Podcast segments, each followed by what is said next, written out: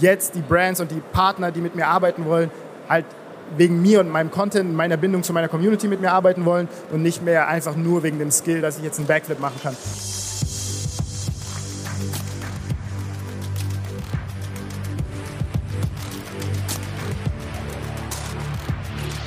Hallo zusammen, mein Name ist Sina Stieding, ich bin Culture and Trends Managerin bei YouTube. Wir sind heute hier zusammen, um auf der Transfer Brand Stage auf dem YouTube Festival live mit äh, Rick einen Podcast aufzunehmen und von Rick selber zu hören, wie du von Shortform zu Longform einer von diesen ominösen Lo äh, Multi Multiformat Creator. Multiformat Creator. So nennen wir das heutzutage. Multi-Format Creator, vielleicht kannst du erstmal in deinen eigenen Worten sagen, wie würdest du das denn selber bezeichnen, was du da machst? Jeden Tag, an sieben Tage die Woche. Wow, also ähm, wer jetzt gerade diesen Trailer gesehen hat, der hat gesehen, dass das sehr, sehr verschiedene Arten von Videos waren, verschiedene Sachen, die ich da gemacht habe. Und ähm, das fasst eigentlich ganz gut zusammen. Ich mache irgendwie alles, was in meinem Leben stattfindet, versuche ich in Videos zu verwandeln. Und ähm, am Anfang war ich so in der Richtung Sport komplett festgefahren, sage ich jetzt mal, habe nur Tutorials gemacht, Leuten versucht zu zeigen, wie lernt man einen Flickwerk, wie lernt man einen Handstand. Und ähm, irgendwann, als ich mich in dem Bereich etabliert habe, bin ich dann quasi so in den Lifestyle übergegangen und mittlerweile mache ich alles von Reisen äh, bis Sport und äh, egal was wir essen, die, die Leute wissen es. Ja, also Multiformat in, je, in jedem Sinne eigentlich. Nicht nur äh, Shortform, Longform, sondern auch, was du alles so machst. Also über Flickflack zu Essen, zu... Was machst du so am liebsten? Essen ist schon nice, aber eigentlich ähm, ist es schon Sport, würde ich sagen. Also das ist so mein Steckenpferd. Ähm, ich liebe es, mich zu bewegen, verschiedene Talente zu entfalten und ich limitiere mich da auch gar nicht auf eine Sportart, sondern ich mache irgendwie alles von Jonglage bis Diabolo spielen, bis äh, Flickflack, Saltos, Klippenspringen. Ähm, ich bin schon immer sehr hyperaktiv gewesen und dementsprechend lebe ich das so in meinem Sport aus. Ja, das klingt ja alles sehr geil, aber jetzt mal ernst gemeinte Frage. Warum glaubst du denn, funktioniert das so gut? Warum ziehen die Leute sich das rein? Also ich würde sagen, durch diese Kurzformat-Videos hat man halt die Möglichkeit, eine sehr, sehr große Audience zu erreichen. Und wenn man das smart anstellt, dass man quasi ähm, das so macht, dass man eine Community aufbaut, im Sinne von, dass man relatable ist, dass man die Leute an sich bindet durch seine Alltagssituationen, die auch die anderen Zuschauer vielleicht schon mal in ihrem Leben erlebt haben. Vielleicht ein bisschen anders, vielleicht sind die jetzt nicht von der Klippe gesprungen, aber die hatten vielleicht irgendwas anderes, wovor sie Angst hatten. Und wenn man die dann quasi dahin führt und denen zeigt, wie gehe ich mit Angst um, wie äh, überwinde ich mich, darunter zu springen zum Beispiel, ähm, und das in einem sicheren Rahmen. Also ich äh, sage auch immer damit äh, dazu auf jeden Fall, dass es dass man nicht einfach von einer Klippe springen sollte, sondern sich auch vorbereiten muss.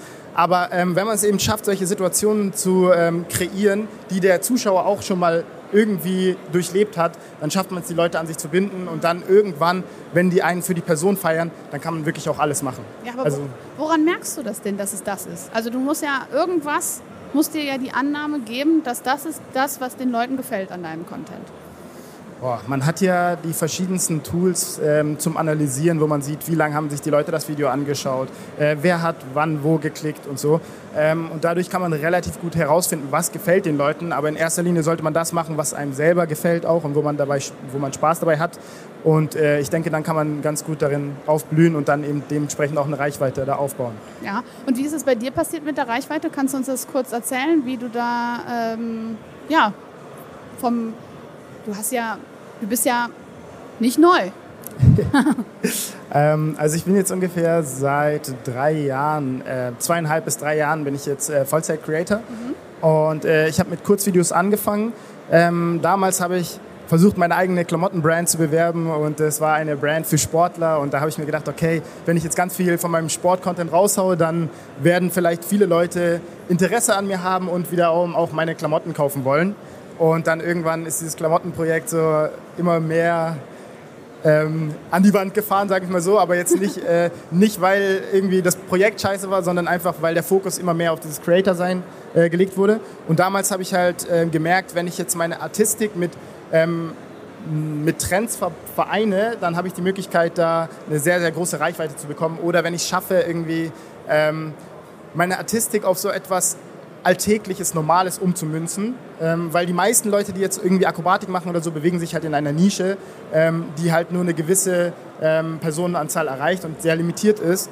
Und bei mir, ich habe es halt immer versucht, zum Beispiel so einen Alltagsmoment, wo ich jetzt von der Bühne äh, gehe, zum Beispiel, dass ich dann da stolper. Jeder denkt sich, oh mein Gott, der verletzt sich jetzt gleich. Und dann rolle ich mich aber gerade noch ab und mache noch irgendwie einen Salto dahinterher oder sowas. Und, und das ist halt was, wo jeder sich denkt, oh mein Gott, das hätte mir auch passieren können. Und dann, oh, was ist da denn passiert? Und das macht das Video dann viral, weil sich alle denken, wow. Ja, du sagst ja gerade schon Trends. Wie wichtig ist dir Trends? Also hier, wir sind ja auf der Transfer Brand Stage. aber was bedeutet dir denn Trends? Also wie merkst du, was ein Trend ist, mit dem du mitmachen kannst. Und wie machst du das dann? Also ähm, beim Thema Trends muss ich sagen, das war früher für mich wesentlich relevanter, als es jetzt ist, mhm. weil ich denke, wenn du jetzt ähm, ein up-and-coming Artist bist und du siehst halt Trends, die wirklich zu deiner Person passen, sagen wir mal, es ist jetzt zum Beispiel ein Trend, der was mit Trampolinen zu tun hat, dann wäre das ein Trend, den ich sofort mitnehmen würde, weil Klar. jeder mich halt für Trampolin kennt. Ähm, wenn das jetzt aber, ähm, sagen wir mal, es ist ein Food-Trend, dann wäre ich wahrscheinlich eher der Falsche gewesen, das zu machen, weil ich jetzt nicht dafür bekannt bin, dass ich jetzt jeden Tag koche oder Essen teste. Da würde ich dir ja direkt mal widersprechen, weil du machst ja im Nachhinein Food. Und du hättest ja durch diesen Trend, äh, also wenn man jetzt eine Marke ist und sagt, ah, das hat mit mir ja gar nichts zu tun, weißt du ja eigentlich noch nicht, was das für Potenzial hat. Also kann man ja eigentlich mal mitmachen. Das ist richtig. Ähm, ich bin bloß der Meinung, dass man halt quasi sein Gebiet kennen muss, äh, muss weil ich habe die Erfahrung gemacht, dass wenn man halt Trends macht, die gar nicht in die Nische passen, dass man dann halt weniger Erfolg hat, als wenn der Trend jetzt quasi nah an der Nische ist. Und man kann ja aber auch jeden Trend, der jetzt zum Beispiel im Beauty-Bereich ist oder im Kochbereich, dann auf die Akrobatik münzen zum Beispiel. Dann kann man ihn natürlich wieder mitmachen. Aber man muss halt immer die Denke haben, dass man weiß, warum macht man da jetzt mit dass es nicht einfach so ein planloses, okay, der hat so getanzt und ist bei ihm viral gegangen, dann geht es bei mir auch. Weil bei dem ist es vielleicht so viral gegangen, weil er eben für Tanzen berühmt ist. Und wenn dein Hüftschwung jetzt nicht ganz so perfekt ist wie seiner, dann hast du schon viel weniger Chancen. Wenn du dabei aber jetzt noch den Pancake hochwirfst und der dreht sich irgendwie dreimal und du fängst ihn hinter den Rücken, dann äh, geht dein Video vielleicht sogar noch viel viraler als bei dem super Hüft Hüftschwung. Also wenn man es so erklären kann. Also du würdest sagen, du hast dir schon Gedanken gemacht, welcher Trend für dich Sinn macht und die hast du dann auch umgesetzt. Wie denn? Absolut, also sehr, sehr viele Gedanken gemacht. Jetzt ist mit dem, mit dem äh, Umsetzen, es ist natürlich immer so eine Trial-and-Error-Sache. Man probiert halt aus, man wird besser, man merkt, okay, das hat jetzt funktioniert, das hat nicht funktioniert. Irgendwann findet man heraus, was die Gründe sind, warum es nicht funktioniert hat. Man weiß ja dann auch irgendwann, wie muss ein Video aufgebaut sein, was muss da passieren, wie muss der Anfang, wie muss das Ende sein. Und ähm, ja, ich denke, dann hat man sich halt einfach so rangetastet. Ja. Und ist dir dabei auch, also du hast ja, du hast ja gesagt, Trial and Error. Wo waren die Errors? Wo hast du, kannst du ein bisschen darüber sprechen, was falsch gelaufen ist und wie du daraus gelernt hast? Das wäre für mich interessant. Ja, also es gab halt schon Zeiten, vor allem relativ am Anfang, wo man sich jetzt noch nicht so auskann. Da hat man eben versucht, irgendwie alles mitzunehmen, alles mal zu machen. Und ähm, ich meine, der Fail, der dabei passiert ist, ist halt einfach, dass vielleicht nicht alles gleich gut performt hat. Aber das ist vor allem bei Shortform-Creatern sowieso gang und gäbe, dass man halt mal gute Views hat, mal schlechtere Views. Das ist halt immer so ein bisschen, ähm, ja, also dass man, der, dass der Algorithmus halt mal das favort und mal das. Das ist ganz normal. Ähm, deswegen würde ich es jetzt gar nicht mal so als krassen Fail beschreiben, sondern halt eher so als so ein Lerneffekt eine sehr gute äh, Art, es zu sehen, auch im Leben. Äh, Deswegen, also ich kann jetzt auch nur jedem raten, der halt irgendwie Angst hat, da irgendwie schlechte Views zu bekommen oder so, weil er es jetzt zum ersten Mal ausprobiert. Ähm, ja. Macht es einfach. Ich meine, es tut keinem weh. Ähm, wenn ihr viel postet, also in meinem Fall zu, zu den Hochzeiten habe ich teilweise sechs Videos am Tag oder so gepostet, also so zwischen, zwischen drei und sechs. Jetzt ist es aktuell, kommt es immer auf, Plattform, auf die Plattform drauf an, aber bis zu drei am Tag. Und ähm, da verschwindet es eh sehr weit unten, falls mal irgendwas jetzt nicht so gut ankommen sollte. Mhm. Das äh, sollte einen dann jetzt persönlich nicht so krass treffen, weil das geht jedem so. Ja, deine Strategie ist ja, also du machst drei Shortform-Videos pro Tag und ein Longform-Video pro Woche. Genau. Du machst also auch jetzt, äh, ja, das ist ja auch nicht unbedingt neu, aber neuer, Longform-Videos. Was, äh, was ist denn Content, den du in Longform vermarkten möchtest und welchen möchtest du in Shortform vermarkten? Also was ist der Unterschied und was geht wohin? Okay, also Shortform-Content ist so dieser snackable Content, der ist sehr schnell. Ich versuche irgendwie so aus dem Alltag so eine Situation äh, auszuschlachten und zu sagen, okay, hey, da mache ich jetzt ein Video drum. Ähm, ich laufe irgendwo rum und mir fällt eine spezielle Sache auf und ähm, Natürlich ist das auch mit Plan. Wenn ich jetzt zum Beispiel ein langes YouTube-Video mache, dann überlege ich mir, welches Thema könnte jetzt interessant sein für, für das gesamte Video und wo kriege ich jetzt daraus meine Kurzvideos raus. Weil ich versuche das dann immer quasi so multiformat auch zu denken, dass ich jetzt sage, okay, ähm, beispielsweise, wenn ich äh, Theresa irgendwie nach Paris entführe oder so und sie weiß nichts davon und äh, sie äh, kriegt jetzt irgendwie eine Maske aufgezogen, dann geht es zum Flughafen und so, dann ist das die Fahrt zum Flughafen ein Video, das, äh, der, der Flug ist ein Video und äh, dann, wie wir vom Eiffelturm stehen, ist ein, äh, ein Video und das halt alles Shortform-Videos und der gesamte Vlog und das ganze Große kommt dann auf, ähm, auf Longformat. Und dann hat man halt so als Zuschauer von den Kurzvideos immer so das Gefühl, okay, ich will jetzt noch das volle Video sehen. Ich schaue mir jetzt auch den langen Vlog an. Und dann hat man dadurch halt natürlich noch eine Promotion für seine langen Videos. Mhm. Was sind die Vorteile von beidem? Was also ich sehe auf jeden Fall den Vorteil äh, in der Community bei den langen Videos. Die haben da die Möglichkeit, einfach viel, viel länger ähm, äh, einen zu konsumieren, weil bei den Short-Videos ist es halt schon so, dass es halt sehr, sehr schnell vorbei ist. Und ähm, ich glaube, wir haben das ähm, jetzt vor allem so in unserer WG haben wir das perfektioniert, dass wir eine Story auf zehn Videos ziehen können zum Beispiel. Heißt, ähm, zum Beispiel Alex hatte eine Augen-OP und hat halt vorbereitet erstmal darüber geredet, ah, was sind seine Ängste, ähm, wie viel sehe ich jetzt, ähm, wie viel werde ich dann sehen und so weiter. Und das hat er ja quasi, es hätte ein langes YouTube-Video werden können und dann hat er es aber auf lange äh, Zeit gezogen in Kurzvideos. Und wenn du am Tag drei Kurzvideos bekommst, dann ist es ja auch schon wieder ein bisschen länger als jetzt irgendwie nur 30 Sekunden. Ähm, also dementsprechend haben wir das sowieso schon immer so ein bisschen gemacht. Aber ich habe das Gefühl, dass du bei Longformat einfach noch mal viel mehr die Connection stärken kannst, weil die Leute halt wirklich ganz, ganz lange dabei bleiben. Und ähm, du auch noch mal mehr von deinem Charakter zeigen kannst, weil bei Shortform ist halt alles sehr, sehr tak, tak, tak, tak, tak so schnell. Und bei, bei Longform kann es auch mal sein, dass wir am Tisch sitzen, wir reden, es ist lustig geschnitten, schnell geschnitten, aber man hat trotzdem das Gefühl, es ist mehr so eine Konversation, die gerade geführt wird, als sowas. Mhm. Wie hat sich das entwickelt, dass du auch Longform machen wolltest? Hat dir da irgendwie was gefehlt bei Shortform, dass du gesagt hast, ich möchte mir gerne mehr Zeit nehmen, um irgendwelche Themen auszubreiten? Also ich bin äh, mit Longform aufgewachsen und es war schon immer so mein Traum, irgendwann äh, Longform zu machen. Ich habe auch früher, bevor ich irgendwie Shortform-Videos hochgeladen habe oder so, habe ich so Reisevlogs gemacht. Dann habe ich mal äh, erklärt, wie, wie schafft man es irgendwie äh, Körperfett zu reduzieren, äh, ein Sixpack zu bekommen, äh, was, was esse ich dafür und solche Sachen. Ich, ich habe alles möglich mal ausprobiert auf YouTube, ähm, aber es war halt immer sehr schwer, da die, die Audience dafür zu finden, weil, weil man halt sehr viele Creator hat und ähm, da ist es natürlich nicht das gleiche wie jetzt bei, bei, bei Shortform, dass man da frisch reinkommen kann und dann kann man plötzlich irgendwie seine 500.000 Aufrufe bekommen, sondern äh, da fängst du halt dann an und dann hast du halt 100 und dann hast du vielleicht irgendwie nach einem Jahr sind es vielleicht 2000 äh, Aufrufe oder so, je nachdem. Ähm, und deswegen war es immer schon mein Traum.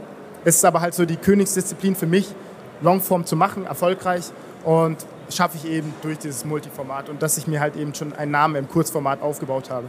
Und äh, jetzt bin ich halt happy, dass ich beides machen kann.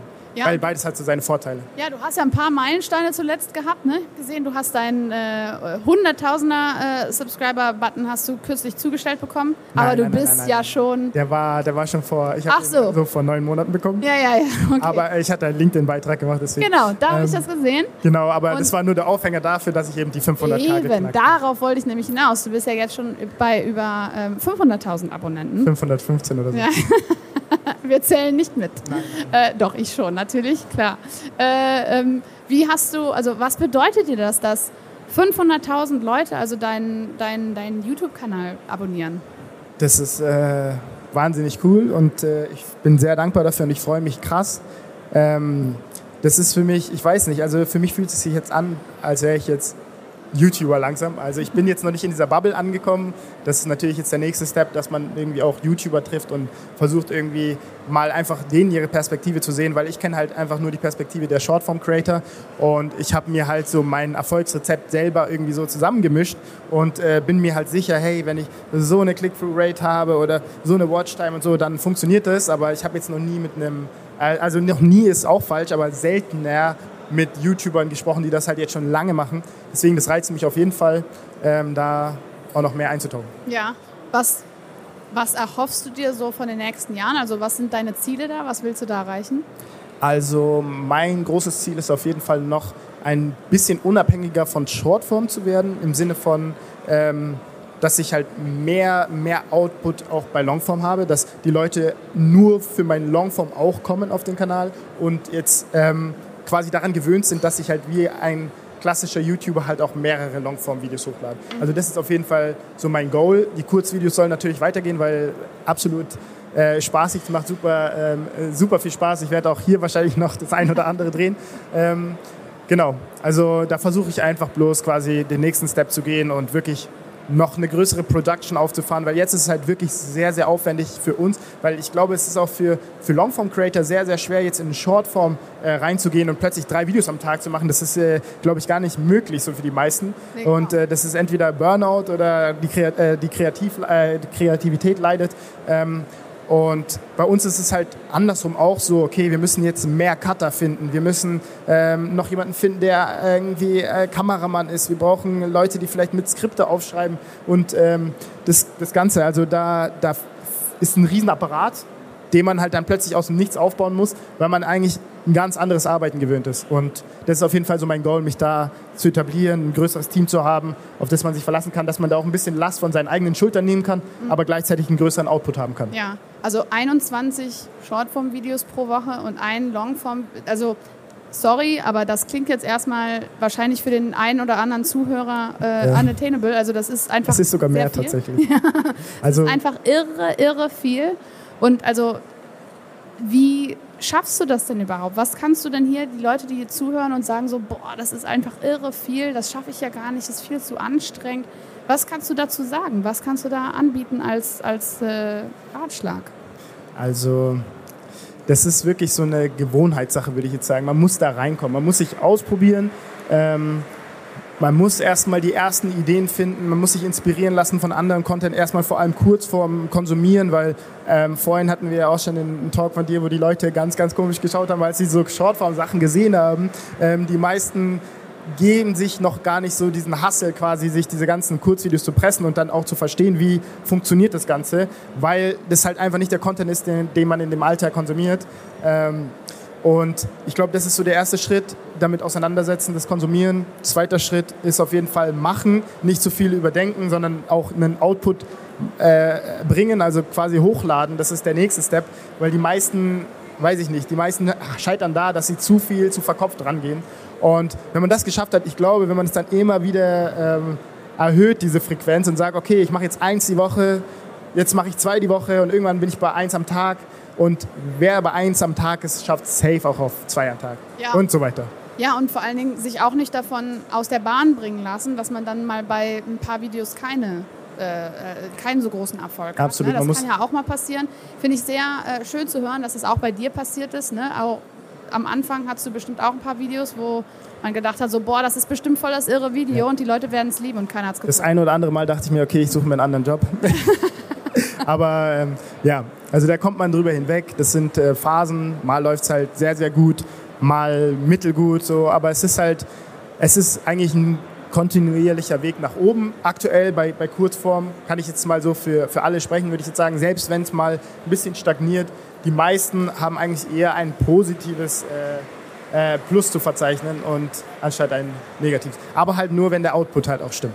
Ja, und dann das äh, zusammen in, äh, in, in Synergie zu bringen mit diesem Longform-Content äh, und auch irgendwelchen anderen Ideen du noch hast. Also das alles zu juggeln, äh, das schafft man doch nicht in einer Fünf-Tage-Woche. Das ähm, ist wirklich die Königsklasse. Und wie gesagt, wenn jetzt jemand Vollzeit-Creator ist, dann kann er das schaffen. Wenn er ähm, das jetzt einfach so on the side probieren will, schwierig, würde ich jetzt ja. mal sagen. Aber es, es gibt einen Weg. Vielleicht muss man dann einfach sagen, okay, ich mache vielleicht einen Longform im Monat und ähm, konzentriere mich erstmal auf Shortform, um mir irgendwie was aufzubauen. Und äh, wenn ich dann das Team habe, dann kann ich das irgendwie, diese Longform-Sache mit hochbringen oder eben sagen, okay, mein Fokus ist auf Longform. Ich mache jetzt mal äh, ähm, ein Short in der Woche oder so, um mich daran zu tasten und äh, versuche das dann von der Seite anzugehen. Mhm. Aber es ist in jedem Fall ist es sehr, sehr hart. Ja, also ich finde wirklich das äh, Tollste, was du gesagt hast, ist dieses Trial and Error. Das ist ja wie mit jedem anderen Skill, den man versucht. Man, muss, man kann ja nicht von heute auf morgen Tennis spielen. Ne? Man muss einfach lernen. Jetzt lass uns zum Abschied, möchte ich wirklich, dass du dir überlegst, in zehn Jahren, zehn Jahre unvorstellbar, vor zehn Jahren warst, warst du noch, äh, ja, was hast du vor zehn Jahren gemacht? No name. Nix. Nix. Was in der Schule? Nein, ich, äh, ich war tatsächlich, also ich bin jetzt auch schon 28, sagt's keinem. ähm, und ich Also habe mit warst du noch in 16 der habe ich mich selbstständig gemacht. Also, und, äh, oh, weia, ich hätte 20 sagen sollen, okay. Äh, und dann, ich weiß nicht, ich war professioneller Showartist und Ja. äh, Performer. Da stand ich auch schon auf den großen Bühnen teilweise für, ne- für BMW und auch für Google und was auch immer. Aber ähm, da war es halt nicht so, dass ich da für meine Persönlichkeit stand, sondern ich habe eher quasi, wenn jetzt BMW einen neuen Mini rausgebracht hat, dann habe ich halt Saltos drüber gemacht und den präsentiert und war halt Show-Act. So, und seitdem hat sich auf jeden Fall verändert, dass jetzt die Brands und die Partner, die mit mir arbeiten wollen, halt wegen mir und meinem Content, meiner Bindung zu meiner Community mit mir arbeiten wollen und nicht mehr einfach nur wegen dem Skill, dass ich jetzt einen Backflip machen kann. Und ähm, das ist mir sehr, sehr wichtig gewesen und ich hoffe, dass es jetzt weiterhin so geht, dass ich auch in zehn Jahren ähm, noch relevant von meiner Persönlichkeit her bin und äh, nicht einfach nur irgendwas mache, was eine Dienstleistung am Ende des Tages ist. Ja. Sondern, ja. Also ich versuche auf jeden Fall noch größer zu werden und bis dahin habe ich hoffentlich dann auch den goldenen Playbot. Was ist so der, ja, also das ist so der gro große Meilenstein, der jetzt auch noch durch zukommt, ist der goldene Play-Button. Also ich mache mir da keine Sorgen, ehrlich gesagt. Ähm, ja, nächstes Jahr können wir dann spätestens, glaube ich, uns hier wieder treffen und darauf anstoßen. Aber jetzt sind wir erstmal total happy, dass du hier gewesen bist und äh, obwohl man es vielleicht als Zuhörer nachher nicht hören kann, wäre es schön, wenn hier im Saal alle mal fett applaudieren für Rick, dass er uns sich heute Zeit genommen hat für uns. Dankeschön. Danke, Rick. Du kannst es nicht hören, aber die äh, Meute rastet gerade aus. Alles klar, vielen Dank. Hier geht es jetzt gleich weiter mit einem Creative Jam. Wir wollen euch nämlich als Marke beibringen, wie ihr diese Trends, wenn ihr die dann analysiert habt, was ist denn überhaupt der Trend, wie ihr die dann umsetzen könnt. Und das wollen wir mit euch dann ein bisschen proben. Also, wenn ihr Lust habt, bleibt einfach hier.